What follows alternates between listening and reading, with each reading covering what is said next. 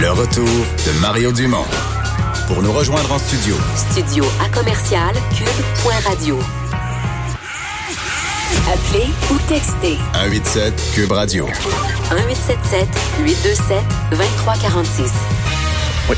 Une des questions qui est posée par de plus en plus de gens voyant l'entrée de la maladie dans des résidences pour personnes âgées, c'est est-ce qu'on comme on dit, est-ce qu'on devrait sortir papa ou maman de là, euh, l'amener à la maison? C'est euh, évidemment une décision pour ceux qui décideraient de le faire extrêmement euh, exigeante, mais qui vient avec, tu sais, on pense pas que ça se décide en cinq minutes. Ça vient avec toute une série d'obligations. On va en discuter tout de suite avec Régent Hébert, un ancien ministre de la Santé, mais surtout un chercheur en gériatrie. bonjour. Bonjour. Euh, à, première vue, je sais pas si vous avez lu ce matin le Globe and Mail, il y a André Picard, quand même euh, reconnu comme chroniqueur du Globe and Mail senior dans le domaine de la santé, qui lui, il va assez fort en disant ça sera pas beau dans les résidences pour aînés, puis ceux qui le peuvent, sortez vos sortez vos parents de là. Ben, moi, j'ai, j'ai pas vraiment la même euh, opinion qu'André Picard qui se base sur euh, l'opinion du docteur Samir Sina de, Toronto, le du mm à Toronto. Euh, c'est une décision difficile, comme vous le disiez tout à l'heure, et qui doit être prise avec la personne âgée d'abord, parce qu'il faut bien comprendre que les valeurs de la personne âgée et ses inquiétudes sont différentes de celles de la famille. Nous, on peut être inquiet pour la personne âgée, mais la personne âgée, elle, les inquiétudes par rapport à la mort sont beaucoup moins importantes chez la personne âgée c'est un compagnon, la mort. C'est quelque chose qui côtoie et pour eux, l'inquiétude va être beaucoup plus pour les personnes âgées de transmettre euh, le coronavirus à des membres de leur famille. Et ça, c'est une inquiétude qui parfois va même primer hmm. sur sa propre inquiétude par rapport à sa vie elle-même. Donc, il faut, il faut d'abord prendre la décision avec la personne âgée, mais comme vous le disiez, il y a un certain nombre de conditions. Euh, et Parce que si on vit dans une maison où il y a des ados, puis qu'on respecte... À qu'on respecte, mettons, aux trois quarts les directives, puis qu'il y en a qui sortent un peu, puis tout ça, euh, est-ce que la personne âgée est plus en sécurité dans cette maison-là qu'elle l'est dans sa résidence? Euh, peut-être que oui, peut-être que non. Hein?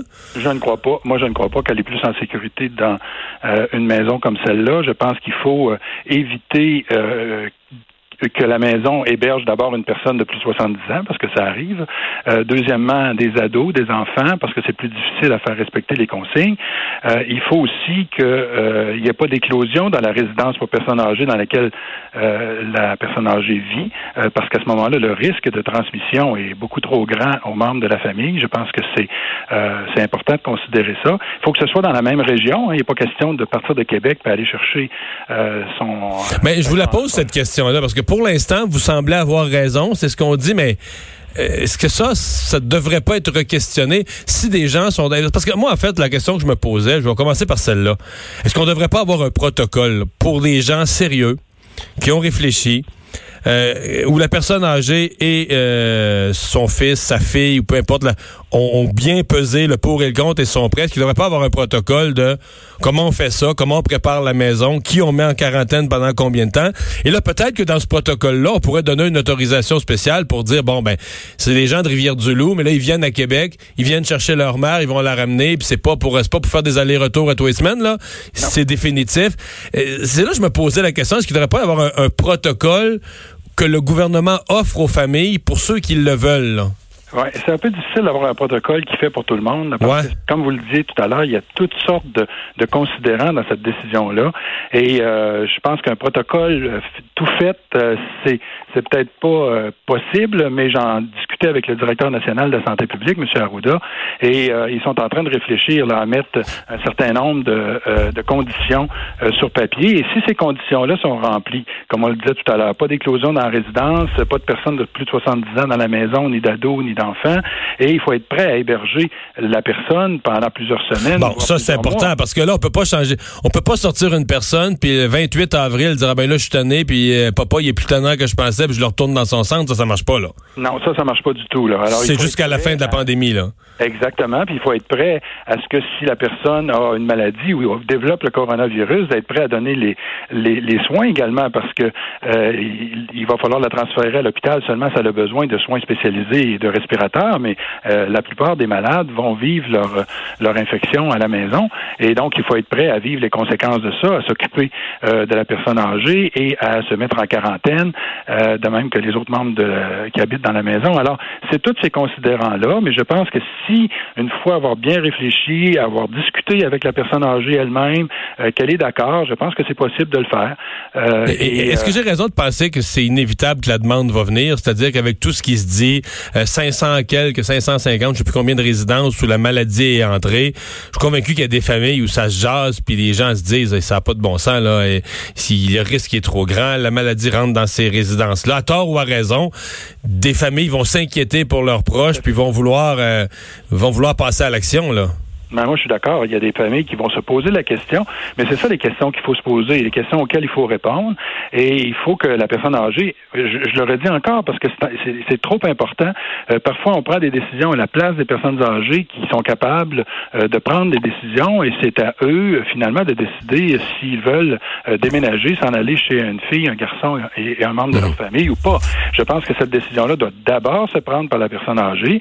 Et si la décision, la personne âgée est d'accord et que la famille remplit un certain nombre de conditions que j'ai énumérées tout à l'heure, ben là, on peut considérer ça. Et il faut bien réaliser qu'on rentrera pas dans la, résidence pour aller chercher grand-papa et grand-maman. Là, il faut que grand-papa et grand-maman soient prêts à préparer son bagage et euh, viennent à la porte de la résidence. Parce, qu'on rentre plus dans la résidence, il n'y a plus de on visite. Rentre plus dans la résidence, il faut pas transmettre le coronavirus dans la résidence. Là. Alors, c'est bien important de considérer tous ces aspects-là.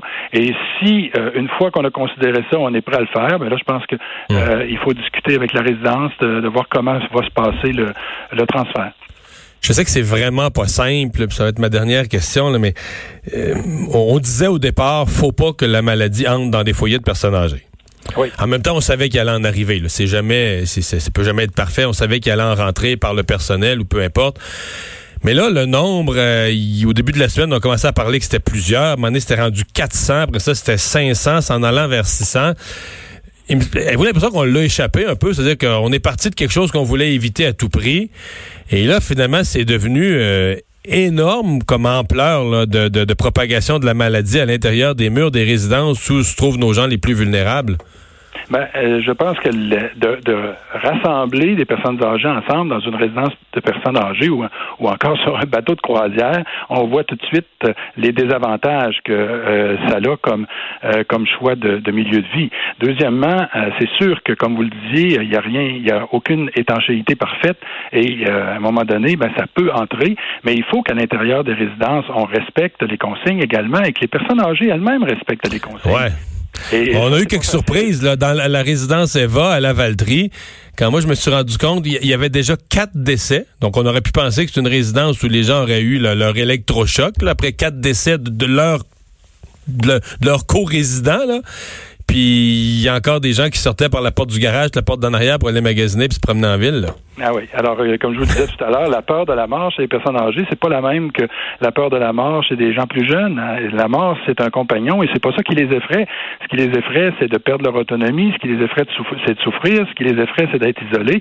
Et euh, donc, et, ce qui les effraie, et ce qui pourrait les effrayer encore plus que le risque de décès, c'est de transmettre cette maladie-là à d'autres euh, résidents ou encore à des membres de leur famille ou à des personnes dans la communauté. Alors, c'est là-dessus qu'on devrait insister, à mon avis, dans les résidences pour faire respecter les règles et faire en sorte qu'on puisse euh, diminuer les conséquences de l'éclosion euh, dans ces résidences-là. On vous remercie beaucoup, Régent Hébert, d'avoir été là. Ça m'a fait plaisir. Au revoir. On va s'arrêter.